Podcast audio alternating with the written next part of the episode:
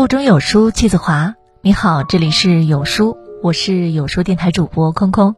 今天的文章我们来听到：人在做，天在看。《太上感应篇》中有言：“福祸无门，为人自招；善恶有报，如影随形。”世间万物息息相关，万物之间有其规律。而命运千头万绪，使其有章可循的，就是因果。懂得顺应天道的人，就会有福报；违背规律、倒行逆施，必得恶果。人一念之间，便是为自己埋下了因。多种善因，可得善果。一，人的运气好坏，都有因果。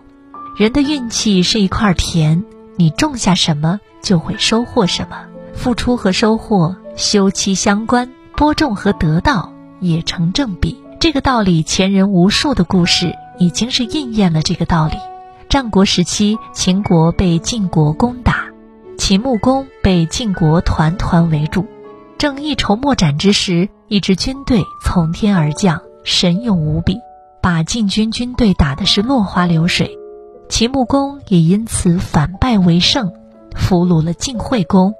事后，秦穆公找到这群勇士，问他们为何帮助秦国。原来，秦穆公有一次出宫狩猎，不慎丢失了宝马。等秦穆公找到宝马的时候，看到宝马已经被人杀死，正在分食马肉。秦穆公愤怒不已。但是转念一想，这些人并不知情。看着惊慌失措的一群人，秦穆公动了善心。他笑着说：“我听说吃骏马肉的人不喝酒还会杀人，不仅没有责问，还分给了他们酒喝。众人又惭愧又感激，不杀之恩一直铭记在心。此次见到秦穆公遇险，于是便舍命相救。你看，哪有什么天降好运？幸运的人不过都是自己的福报积累。好运是一种回声。”你把善良给了别人，也终会从别人那里收获善意。二，作恶之人自食其果。人们常说“好人自有好人救”，这句话还有下一句：“恶人自有恶人收”。一个人的灾祸不会凭空自来，所谓不幸，都是某种程度的能量代偿。以前老人家总讲一个故事教育小孩儿。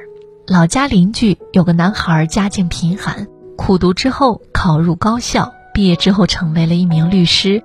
当他手里拥有一些权利的时候，他渐渐地将自己律师的使命丢在了脑后。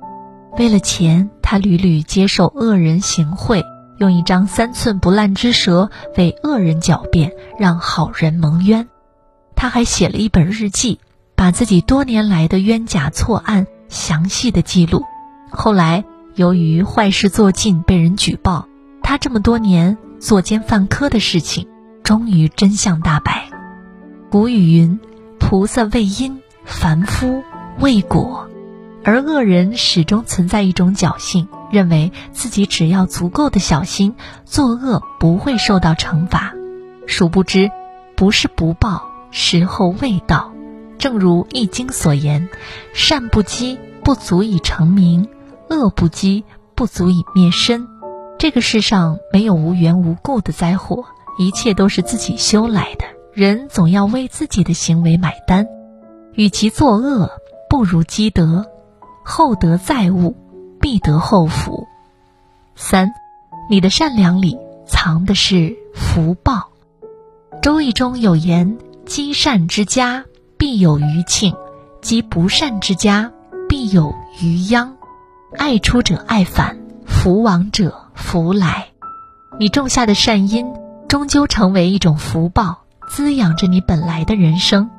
曾经听过这样一个故事：风水大师刘伯温隐居的时候，有一次在大热天赶路，口渴难耐，就向路过的一家讨水喝。女主人知道之后，递给他一瓢水。却又在水中撒了一把辟谷皮，好好的一瓢水却飘满杂物。刘伯温只好忍下女主人的戏弄，慢慢的喝完了水。休息的时间，女主人得知刘伯温会看风水，就请他帮忙选一块福地。想到女主人刚才对自己的戏弄，刘伯温随手一指，将事情敷衍过去了。十几年之后，刘伯温办事又路过了那户人家，却看到那家人家境殷实，父慈子孝。女主人见到他，认出了当初给自己选地的风水先生，忙感激。请进家门。说话中，刘伯温又问起当年之事。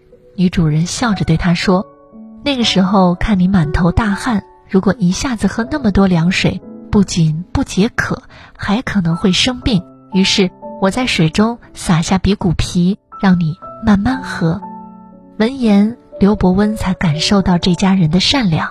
他感叹说：“良善之家不用看风水，因为对于他们。”哪里都是风水福地。六祖坛经上说，一切福田都离不开心地。人有善念，老天会格外的眷顾。